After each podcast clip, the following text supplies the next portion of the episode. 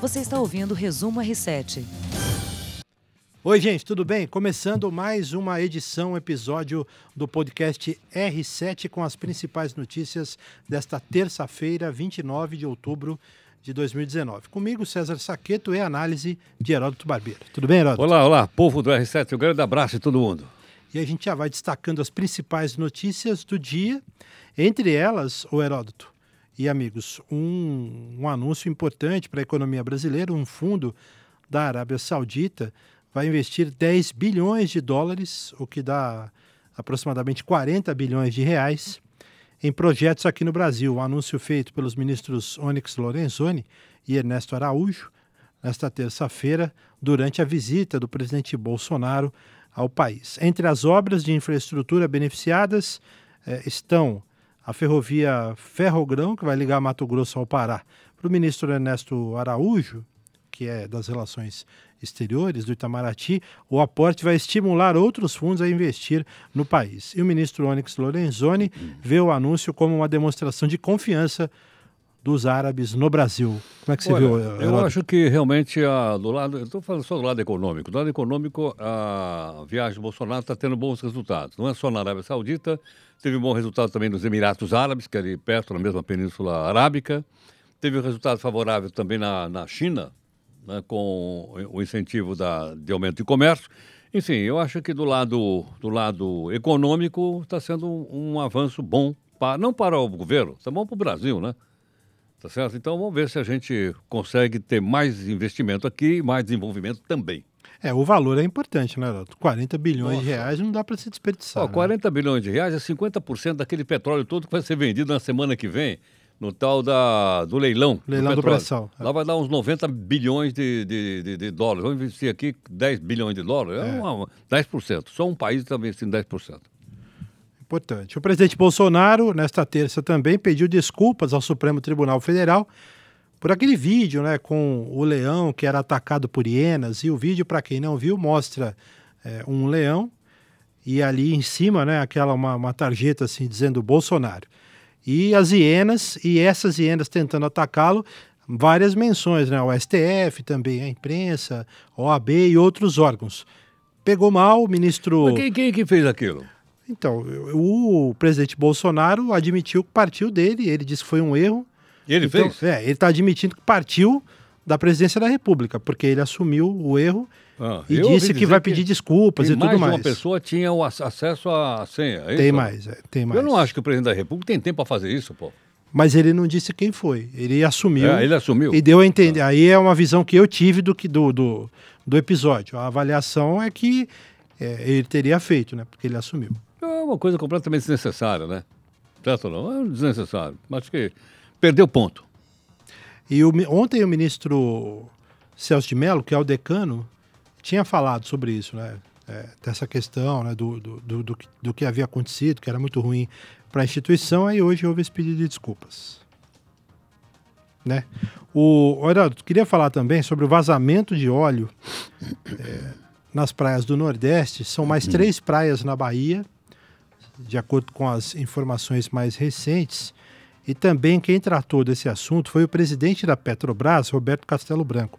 Ele disse que o vazamento de óleo tem sido é, retirado do Nordeste. É a maior agressão ambiental já sofrida pelo Brasil em sua história. Uma declaração feita nesta terça, quando o presidente da Petrobras participou de seminário na Fundação Getúlio Vargas sobre a matriz energética brasileira. E ele comentou esse desastre. Disse que o assunto tem sido abordado de forma politizada e ideologizada, com versões falsas sobre o que poderia ser feito. Tem duas coisas aí. Primeiro, ele comparou também esse, esse desastre ambiental do petróleo a um outro desastre ambiental que aconteceu no Golfo do México, provocado por uma empresa chamada BP, British Petroleum. Só que lá eles sabiam que era British Petroleum porque foi um vazamento feito no poço de petróleo dentro do mar. E essa empresa ela foi violentamente multada pelo, pelo governo americano, bilhões de, de, de- dólares, deu um estrago violento. O presidente da British Petroleum teve que depor no Senado americano. Ele, foi, ele perdeu o emprego depois disso, perdeu o emprego. E mais, sabe o que, que o consumidor americano fez? quê? Boicotaram todos os postos de gasolina da BP, da British Petroleum, represália ao fato de eles terem provocado o, o vazamento. Ele, o Roberto falou isso também, o, o presidente da Petrobras Sim, falou, falou, isso hoje. falou. E outra coisa, eu vi também hoje uma entrevista coletiva do ministro da Defesa ao lado do ministro da Marinha e ao lado do ministro da Aeronáutica. E eles estão dizendo o seguinte: está dificílimo descobrir quem é que jogou isso. Por que razão? Porque o fato aconteceu mais de 500 quilômetros da costa brasileira. Eles têm um retrato de 30 navios que foram detectados passando lá. E o Brasil já pediu para todos os países proprietários desses navios para investigar, para ver se não foi ele. Mas eles ainda acham que é um navio pirata, que é um navio preto, né? um dark ship, um navio sem, sem bandeira. E se isso realmente aconteceu, vai ser muito difícil a gente descobrir quem é que foi o autor dessa, dessa bandidagem. Esses 10, esses 30 navios aí seriam de 10 bandeiras diferentes, né? É eu o que eu tenho sim. visto. É provável. É provável. Eu, eu vi a entrevista e tal, ele, ele disse, olha, tenho muito pouca informação para dar, porque nós estamos correndo atrás para ver o é uma coisa assim uh, incrível, porque se tivesse um navio, uh, o óleo tivesse chegado, né? E a gente pudesse ir atrás do navio, mas o óleo levou muito tempo para chegar na praia. Você imagina para andar 500 quilômetros, quanto, quantos dias esse óleo levou no mar? E ninguém sabia. De repente, chegou na praia. Mas daí provavelmente o navio já tinha sumido do mapa. Sem dúvida. Não, e eu fico impressionado também e curioso para saber a quantidade de óleo que foi derramado, né? Porque é muito difícil você conseguir medir isso ah, agora. É né? A gente não sabe Descobrindo ainda. o navio, você saberia quanto o navio transportava. Ex né? Exatamente. Agora, a gente não sabe ainda quanto óleo tem no mar. Você não sabe, ninguém sabe. Porque uma parte, eu até conversei com um oceanógrafo, professor de oceanografia. Ele disse: olha, uma parte está em cima do mar, uma parte está no fundo do mar, e uma parte está mais ou menos no meio do mar. Depende da, da densidade do petróleo. Então é por isso que parece que acabou e de repente começa a chegar de novo o petróleo na praia. É, porque ele vai vai boiando ali pelas ondas, É, ali digo, pelo, e pelas dele- correntes, É, né? uma parte não está nem no fundo, nem boiando em cima. Tá no meio mesmo. Está no no meio, está no meio. Eu ouvi o professor explicar isso aí. Eu fico imaginando o desastre, o tamanho do desastre ambiental, porque a gente está vendo aqui na praia, na orla brasileira, os animais que estão sofrendo, né? Enfim, os peixes e tudo mais. Você imagina isso no, em, em outra parte do oceano que não tem como você medir, e, Medir, não é tem verdade. e não tem como tratar, né? Porque se você não localiza, você não tem nem como tratar. Eu nem sei como você tiraria do fundo do mar esse petróleo, entendeu? É. Não sei. terrível essa situação para os brasileiros e não só para os brasileiros. Só para reforçar, né, para relembrar o nosso ouvinte, você que está acompanhando a gente também nas lives ou na live que está acontecendo agora aqui nas redes sociais do R7, o óleo ele é de origem venezuelana, mas é o óleo. Isso não significa que tenha sido um navio venezuelano Perfeito. que tenha derramado esse óleo. né? É verdade, é verdade. Muito bem. Heródoto, ainda no noticiário internacional, em resposta a protestos, o premier do Líbano renunciou ao cargo. Manifestações começaram após a aprovação de uma taxa sobre o uso de aplicativos de mensagens instantâneas e evoluíram para atos contra a corrupção no país. Bom, aí tem uma coisa curiosa. O primeiro-ministro do, Líbano chama-se Harari. A principal mesquita de Beirute se chama Harari. É do pai dele. Aliás, é uma coisa sensacional, uma coisa gigantesca, maravilhosa. Coisa de milhões de dólares aquela mesquita. Uma coisa. E o pai dele, eles são de religião muçulmana. No Líbano, quando o primeiro-ministro é muçulmano, o presidente é cristão. Eu não sabia disso. É. né? E o pai dele morreu num atentado, num atentado de bomba contra o carro do pai dele, um carro blindado, em que morreu o pai e morreu todo o segurança. Você tem uma ideia de que bomba foi essa colocada. Quando você entra nessa mesquita, e eu já tive a oportunidade de entrar lá, na porta da mesquita tem lá os túmulos de todos eles que morreram. Então, o atual primeiro-ministro é da família Harari, do pai, que era um cara extremamente forte. é? E agora ele, então, co- como o Líbano é uma república parlamentarista, ele perdeu a maioria no parlamento e ele caiu, então. Agora, foi uma reação violenta. Agora, o Líbano é uma confusão, porque você tem, imagine, presidente cristão, primeiro-ministro é muçulmano, tem uma quantidade enorme de sírios lá dentro. Depois tem os palestinos também lá dentro. Aí tem atrito com a Síria, aí tem atrito com Israel. Aí o Hezbollah tem um pedaço também do território lá dentro do Líbano. Então é uma confusão assim, difícil É de quem é difícil. de fora, como eu, né, para poder entender o que se passava lá. Difícil conciliar, hein? Hã? Difícil conciliar todo esse pessoal, É né? difícil. Bom, eu tive a oportunidade de andar por todo o Líbano né, recentemente, no mês agora de janeiro desse, desse ano. É, conheci o sul do Líbano, conheci a, os principais. Eu fui na, atrás de história, na verdade, né? É. e tem muita história lá. E todo mundo muita. fala das belezas. Beirute, e é bonito. É um, é um lugar bonito, muito bonito, né? E sabe que nós temos uma, uma, vamos dizer, um, uma grande gratidão pelo povo do Líbano? Não só porque eles vieram para cá, porque nós temos muito libanês aqui né, vivendo conosco sim, aqui no Brasil, sim. mas pelo seguinte, porque antes do, dos libaneses, lá moravam os fenícios. E foram os fenícios que inventaram o alfabeto, que com algumas mudanças nós usamos até hoje. Sensacional. Heródoto, queria falar agora sobre algumas notícias aqui de São Paulo. Né? A primeira delas tem um projeto que vai tramitar na Alesp, que é a Assembleia Legislativa do Estado de São Paulo, para impedir que homens deem banho em crianças em escolas. O texto determina que as atividades pedagógicas e aquelas que não impliquem cuidado íntimo com as crianças poderão ser realizadas por homens. É um projeto de lei protocolado pelas deputadas Janaína Pascoal, Letícia Aguiar e Valéria Bolsonaro, todas do PSL. O que, você pensa sobre esse projeto? Então ficaria só com as mulheres, é isso ou não? Isso, eu é. acho, talvez eu acho até bom. Eu não acho uma ideia, não. Não, não. Por quê? Porque a gente ouve muita notícia de assédio sexual, é ou não é? Infelizmente. Entendeu? Eu acho que talvez as mulheres tenham mais cuidado com as crianças do que os homens, de uma maneira geral, têm. Mas pode mudar. Pode mudar, porque é uma questão de ordem cultural.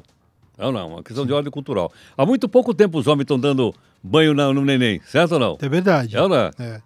Essa, essa Trocando fralda de... de neném. É. Certo ou não? Apesar que eu estou em dívida aí, que o meu filho tem um ano e oito meses, eu troquei uma fralda só. Mas aqui é, não é difícil, não é tão fácil assim. Não, não é, não é. É, bem, é meio difícil. Mas a gente tem que aprender. A gente os tem que aprender. Os meus eu troquei fralda deles. Mas eu tô, eu tô brincando aqui, gente, falando claro. de uma questão pessoal. Mas é que eu acho que realmente é, é, um, é algo novo, assim, porque se a gente pensar, pensando aqui nas nossas gerações, né? É, gerações um pouco mais antigas, meu pai, por exemplo, a cultura era outra, né? Claro, o não, homem não, já mudou muito. Já mudou bastante, a mas era, do seu era... pai, seu pai deve ter minha idade, pô. É, meu pai teria, meu pai é falecido, teria 74. Então, eu tô com 73, é. eu tenho idade do seu pai. Era outra cultura. É era outra cultura. É, a gente, hoje, as gerações mais novas, a minha e até as, as, mais novas hoje, já lidam com isso de uma maneira melhor. Até mesmo na, nas questões domésticas, né? Para claro. fazer algum serviço em casa, sem tem que dúvida, fazer, né? Sem dúvida, sem dúvida. Muito bem, eu, eu prometo melhorar, tá? nesse quesito também. é de banho, banho então, mas sabe o que é? Me desculpa, eu não aguento. É que dá medo, Herói, de dar banho recém-nascido. Eu não, tentei dar no meu filho, eu vou matar a criança, gente. É um medo danado, não é tão fácil assim. É, as mães são mais carinhosas. É, muito mais. Muito mais carinhosas. Mais, mais cuidadosas. E cuidadosas também. Mas enfim, né? Eu queria falar também sobre o estado de saúde do prefeito de São Paulo, Bruno Covas ele iniciou uma sessão de quimioterapia contra o câncer. A sessão começou hoje pela manhã. Apesar do tratamento, lembrando que o prefeito Bruno Covas decidiu manter a rotina de trabalho, pelo menos enquanto puder. Né? Hoje ele se reuniu com o secretariado, mandou algumas mensagens.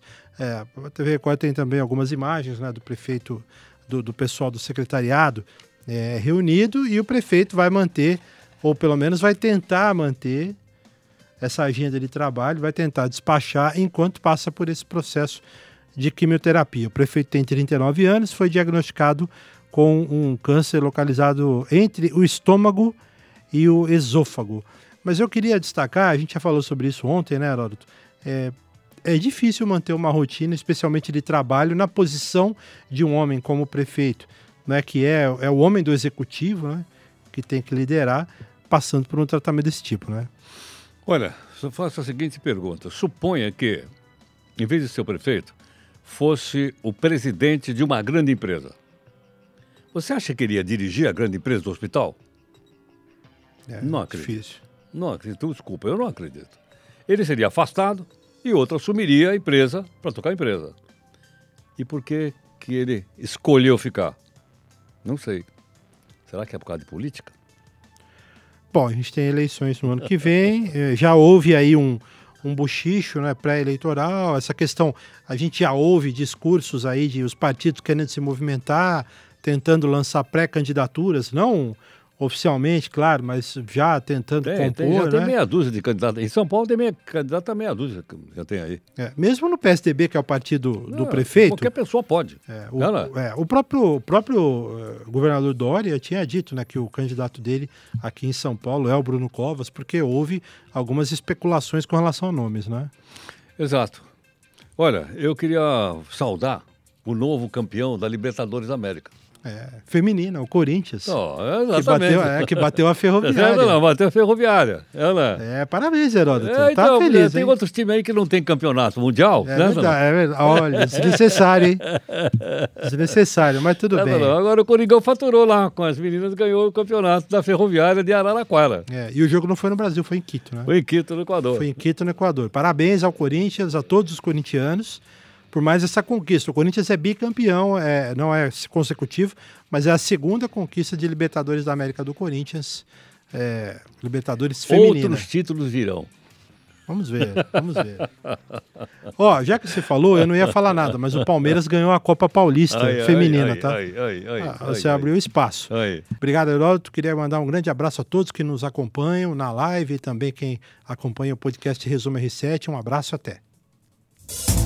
Você ouviu Resumo R7.